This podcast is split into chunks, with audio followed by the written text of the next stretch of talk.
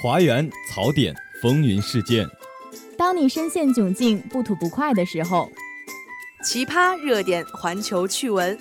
当你寒窗苦读、遍观奇闻的时候，态度、观点畅所欲言。当你杯中有酒却无人论道的时候，当你失意落寞需要人陪，当你成就喜悦渴望分享，当有趣的灵魂找不到归宿。你好，这里是华广直播室，这里是华广直播室，欢迎收听本期的大话天下。直播间里，我们与你一起吐槽，一同畅聊。欢迎收听本期的煮酒论道。华大街头，我们脑洞大开，等你发声。接收最新最热资讯，说出最真最诚心声。华广直播室，直播你的生活。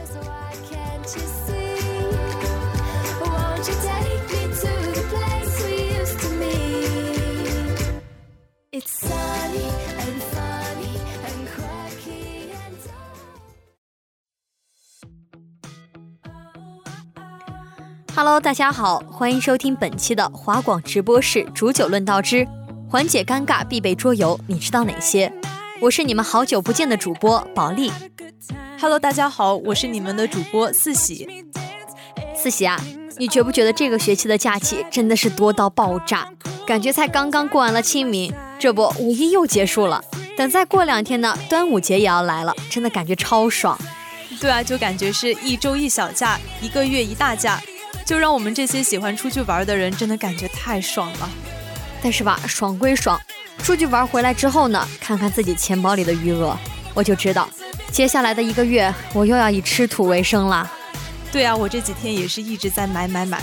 不过俗话说得好嘛，一时花钱一时爽，一直花钱他就一直爽。我觉得就算上天再给我一次机会，我还是会毫不手软的。我觉得你不是毫不手软，想买啥就买啥，你是全拿来买吃的了吧你？哇，那你还真了解我呢。那说到这里呢，咱们直播室的小伙伴在五一假期间也去了一次泉州，和泉州校区广播台直播室的小伙伴进行了一次精彩刺激、好玩不贵的轰轰烈烈的联谊。说到这儿呢，咱们那天不是五一出去吗？本来我们是想坐校车去泉州的，既简单又方便。但是因为咱们学校的校车票只能当周买嘛，唉，一把辛酸泪啊。对啊，结果咱们周一下午去买票的时候，校车票就已经全部卖光了。可想而知，咱们同学是有多少想去泉州玩的呀？这不，咱们又转变了策略，说去买动车票，谁知道动车票抢都抢不到。后来呀，只能坐大巴去了呗。在这儿呢，也是想提醒正在听广播的朋友们，如果说你要买动车票出去玩的话呢，一定要趁早买。如果想买校车票呢，一定要在当周趁早买。而且啊，其实，在咱们早上出门的时候，可能是因为下雨吧，所以我觉得人好像还不是特别多，也一点都不堵车。到了泉州之后呢，我们就商量着要不要去西街或者是开元寺逛一逛呀。但是呢，最后因为时间紧张，我们就放弃了。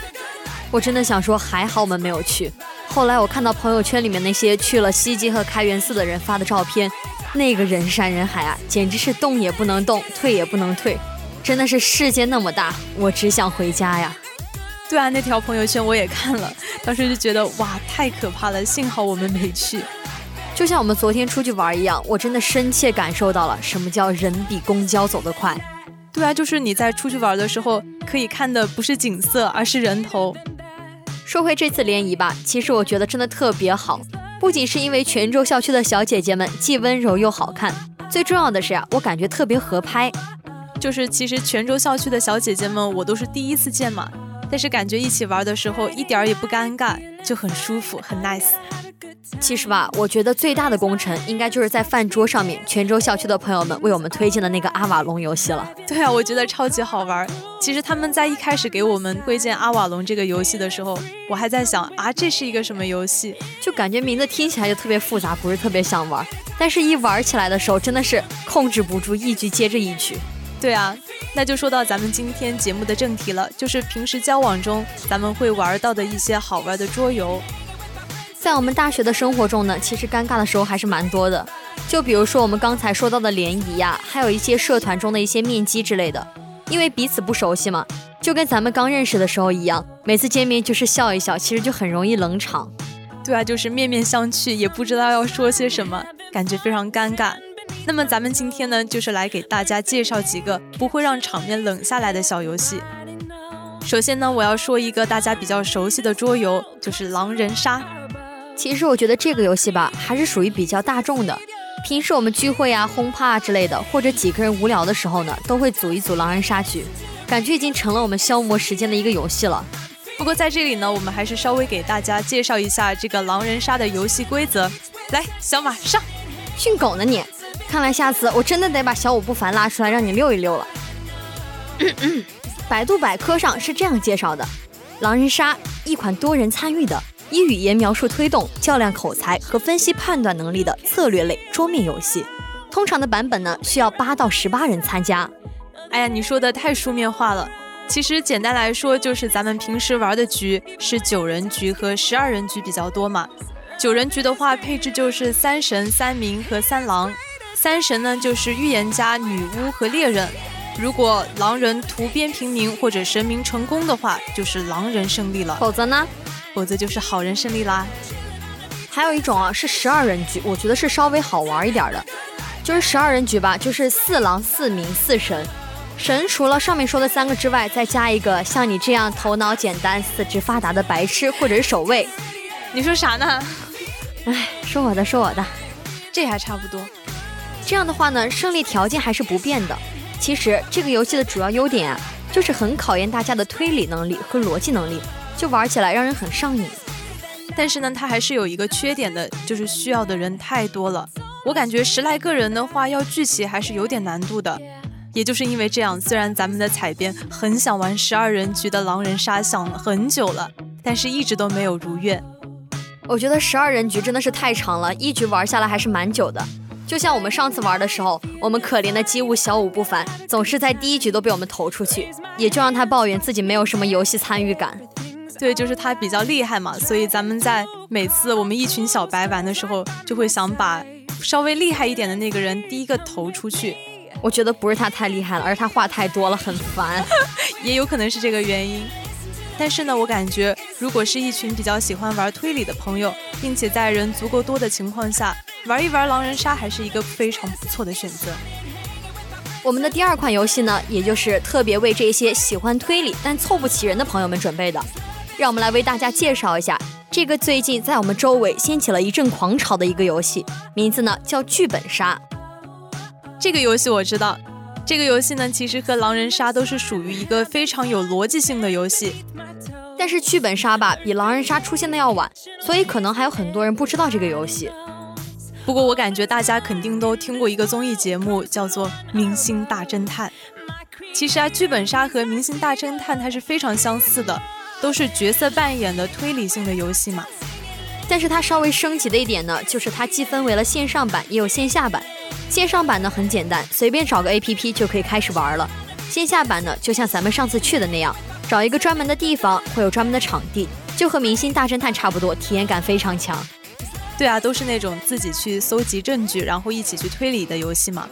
而且呢，这个游戏它有一个特别好的一点，就是它的人数限制很小，基本上三到十个人就可以开始玩了。咱们上次好像是四个人玩吧，就感觉每一个人发言时间都很充分。但是我觉得呀，所有的游戏游戏体验最好的都还是四到六个人一起，人数太多的话，我感觉真的听一转时间轴，脑子都要爆炸了。我也感觉，就感觉根本不够用啊。聊了这么多逻辑向的游戏之后呢，我们也想给大家介绍一点轻松向的游戏。这个游戏呢，有人叫它 Uno，也有人叫它 Uno，不知道你有没有玩过？啊，这个游戏好像不知道，但是好像有听说过。它是一种牌类游戏，已经大约有四十年的历史了吧。这个游戏呢，比较适合两到十个人一起玩，道具也很简单，就是一副 Uno 的牌。规则更简单，就是谁先把手里的牌出完，谁就赢了。这个怎么听起来和斗地主那么像啊？嗯。话是这么说没错，但是斗地主嘛，它一共有五十四张牌，但每副 Uno 呢，一共有一百零八张牌，有红色、绿色、蓝色、黄色四种颜色的牌，一共一百零八张，每种颜色十九张数字牌，六张功能牌和八张万能牌。功能牌有跳过、加二、反转三种，然后功能牌我已经我已经接接受不过来了，你慢点儿。哎呀，反正基本玩法呢，就是首先每个人先摸一定数量的牌在自己手里，然后依次出牌嘛，我们就可以出和上家相同颜色或者相同数字的牌。或者说是相同颜色的功能牌和万能牌，而且功能牌是可以叠加的。这个叠加是什么叠加法呀？就是大家都可以出一样的。我真的忘不了有一次我们一起玩，我前面一圈人一人出了一张尖儿，然后我真的是抓了一把的牌，那一幕太悲惨了。哇，听起来还挺有意思的。你说到这个有意思，我真的想起来，我忘记给你讲一个规则，就是当你出数字为零的牌的时候，必须得拍桌子。然后每次玩完这个之后，我的手都被拍的贼疼。哇，这个听起来挺刺激的呀！拍桌子多好，这是你说的。下次不把你手拍肿，我绝对不让你走。好，那我们下次可以约一波，必须得约。那么最后呢，我们隆重介绍的就是我们在泉州从中午玩到晚上的阿瓦隆。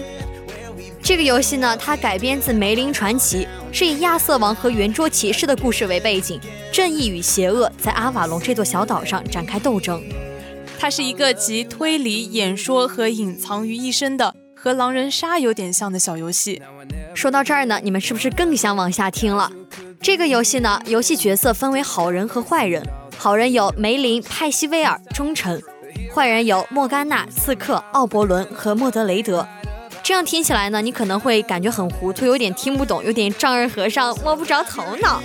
但是当你一玩起来的时候，你就会发现这几个名字真的会深深印入你的脑海里。对，就是在结束了以后，还在想着我就是梅林，我就是莫甘娜，我就是派西维尔。真的，我当时玩的时候真的是连续抽了好几把梅林。后来我觉得自己就是梅林了，再抽到别的角色的时候，也会往梅林那方面去想。对，这个游戏还是代入感挺强的。这些人物的具体功能呢？大家玩的时候可以再去百度一下。如果一个个介绍起来的话，可能稍微有点浪费口舌，还会有一点让你们感觉自己不知道在听什么。不过呢，在这里还是想给大家介绍一下它的具体玩法。简单来说呢，就是分为了好人和坏人两个阵营，他们需要互相去辨别各自的身份，然后会出现虚拟任务卡，坏人会在做虚拟任务的时候去搞破坏。如果五次任务中有三次失败了的话，就是坏人胜利了。所以说呢，好人要做的事情就是猜哪些是坏人，只要把坏人区分出来了，游戏的胜利也就唾手可得了。其实这么说的话，游戏规则听起来好像还挺复杂的，但是啊，其实这款游戏上手来说还是非常快的。像我们这么聪明的人呢，基本上玩一局就知道怎么回事了。哎，你不是才说你是四肢发达、头脑简单吗？说你呢？好吧，我就是四肢发达，身体倍儿棒。而且呢，我觉得这个游戏啊，它是真的会上瘾。这么说吧，五一那天算是我们第一次接触这个游戏，而且一下子就玩了一个下午。在回来的路上呢，我们几个人也是边走边玩。回来了之后，满脑子都是梅林啊、派西威尔这些东西，简直就像中毒了一样。我看你肯定就是中毒了。好了，在这里我要宣布，多人聚会小游戏，我首推的就是这款阿瓦隆了。啊，对了，刚才我忘记说了，这款游戏呢可以不需要法官，直接用微信小程序操作，参与的人数呢是六到十人都可以。而且呢，虽然说他参与的人数也比较多，但是每个人参与的机会都是平等的，大家可以一起交流，也不会像狼人杀那种出现第一个人淘汰了之后就再也不能说话的局面了。在增强游戏体验感、增进大家友谊之类呢，这个游戏还是比较更胜一筹的。对它的参与感非常的强。那么好了，听完了我们为大家推荐的游戏，听一下同学们有哪些推荐吧。嗯，就是同学，你平时有和朋友一起玩一些桌游，可以给我们介绍一下吗？嗯，平常就玩狼人杀呀，还有谁是卧底，然后就这之类的。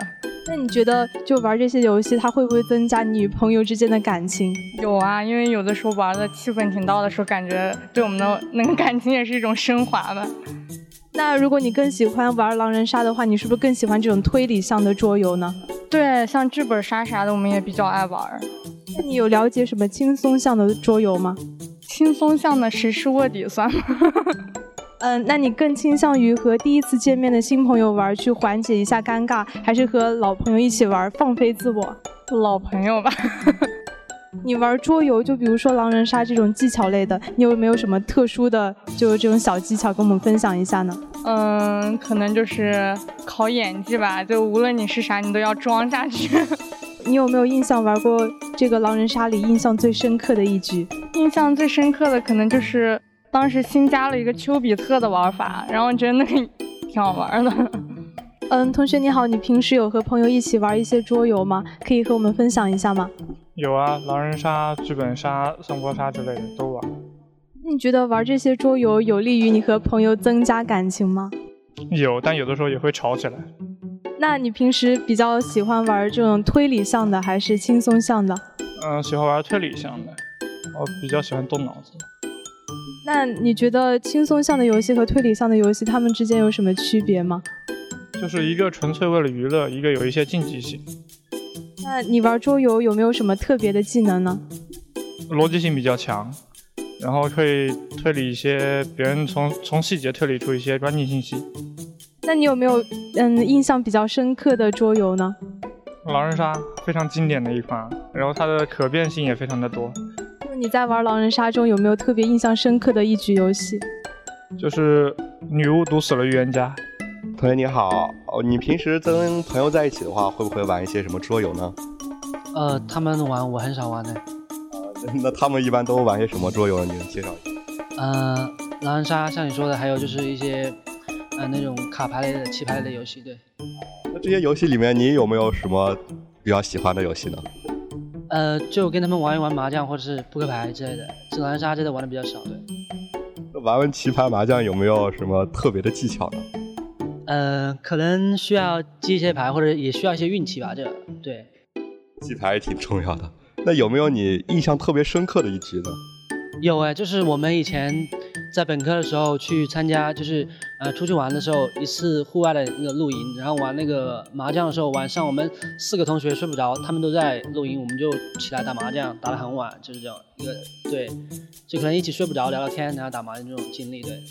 那你觉得，呃，这些棋牌桌游对你们朋友之间的感情有什么促进作用吗？它是一个交流的一个手段吧，可能一个媒介是吧？你一个载体对吧？你可能每个人出去玩，可能大家兴趣爱好不一样，但是棋牌的话，可能大家都可能会会一点点，可能共同点聊的聊起来可能就多一点，这样可能更好的融入进去，大家可能增进感情的话，可能有一个很好的一个交流的作用，对。嗯，同学你好，你在平时的时候会不会和朋友一起玩一些桌游呀？会呀。平时会玩什么样的桌游呢？比如说狼人杀呀，还是？嗯，对，狼人杀、大富翁、Uno，还有一些其他的，很多很多种类都会有，三国杀之类的。嗯，那你更喜欢玩推理向的，还是喜欢玩轻松向的呢？嗯，都有吧，但是相比较会比较喜欢那个轻松向的。你觉得推理向和轻松向它俩的区别是什么呢？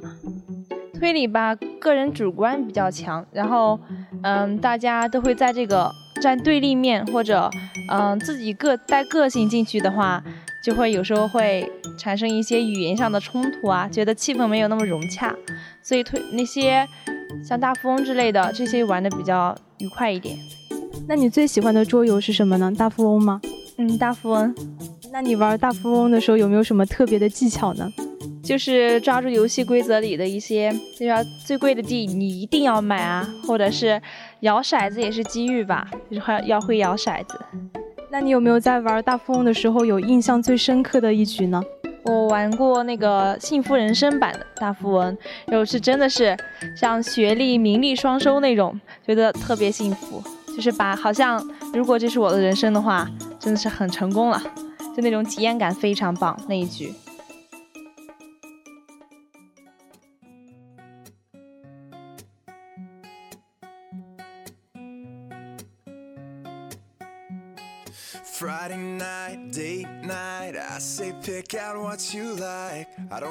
好啦，在听完了接彩之后呢，我们也发现了同学们喜欢玩的游戏，除了我们之前推的四种之外，还有像三国杀之类的桌牌游戏。这就让我想到了我们初中时代的时候，真的非常火热这个游戏。当时我们很多男同学还会偷偷的往包里带小纸牌，带到学校里面来玩儿。就是那种下课了之后就迅速的从书包里面掏出一盒牌，然后把桌子整理的干干净净的铺满，然后就听到他们说顺手牵羊、过河拆桥什么之类的，然后在上课铃一打，唰唰的把牌赶紧给收下来，生怕被老师发现了。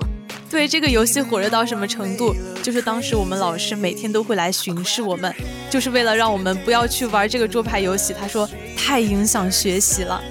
哎，说到更影响学习的，我真的还觉得，就是我们上了高中嘛，就大家不经常玩这种游戏了，但是就会出现那种一下课就有人过去把窗户呀、门给堵起来，然后躲在教室的角落里面，蹲在那块玩手游。对对对，就是像王者荣耀啊、刺激战场之类的游戏。对。就是每天看他们蹲在教室后面，都会感觉哇，真的特别的、特别的搞笑，特别的滑稽。对，但是我觉得像我们四喜这样的游戏大神，应该也干过这种事儿吧？对呀，我特别喜欢玩王者荣耀，下次咱们一起开黑呀！在这里呢，也想提醒大家，游戏虽好，但是不要上瘾哦。那么最后，我们再来聊一下这次的泉州之行吧。其实时间紧张，我们也没有去逛什么景点，就在泉州校区里面逛了逛，然后去中郡世界城吃了午饭。我还在城路泉洗了手，感觉自己就是马上要脱单的人了。那是不是我得准备一下贺礼，然后等你的喜糖了？这还太早了吧？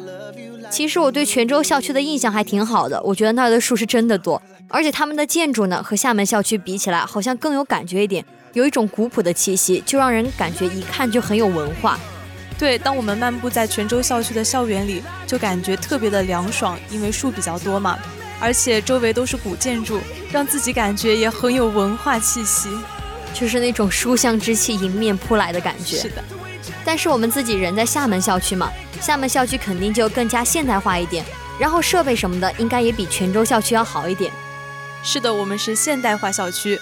不过在这里呢，还是要亲情推荐一下他们的学生街，好吃的真的特别的多。我们晚饭不是在那边吃的吗？就根本不知道要吃什么，因为什么都想吃。所以咱们本来一点儿都不饿，但是还是吃了一大堆东西，最后每个人都撑到吃不下东西了。在这里呢，也想特别感谢一下，在知道我们要去泉州校区的时候，为我们推荐好吃的小哥哥小姐姐们。你们推荐的土豆泥真的很好吃。在这里再隆重感谢一下你们。好了，那我们今天的煮酒论道之缓解尴尬必备桌游，你知道哪些？到这里就结束了。播音四喜，播音保利，写彩编小哪吒，机务黄少，感谢您的收听。我们下周同一时间再见，拜拜，拜拜。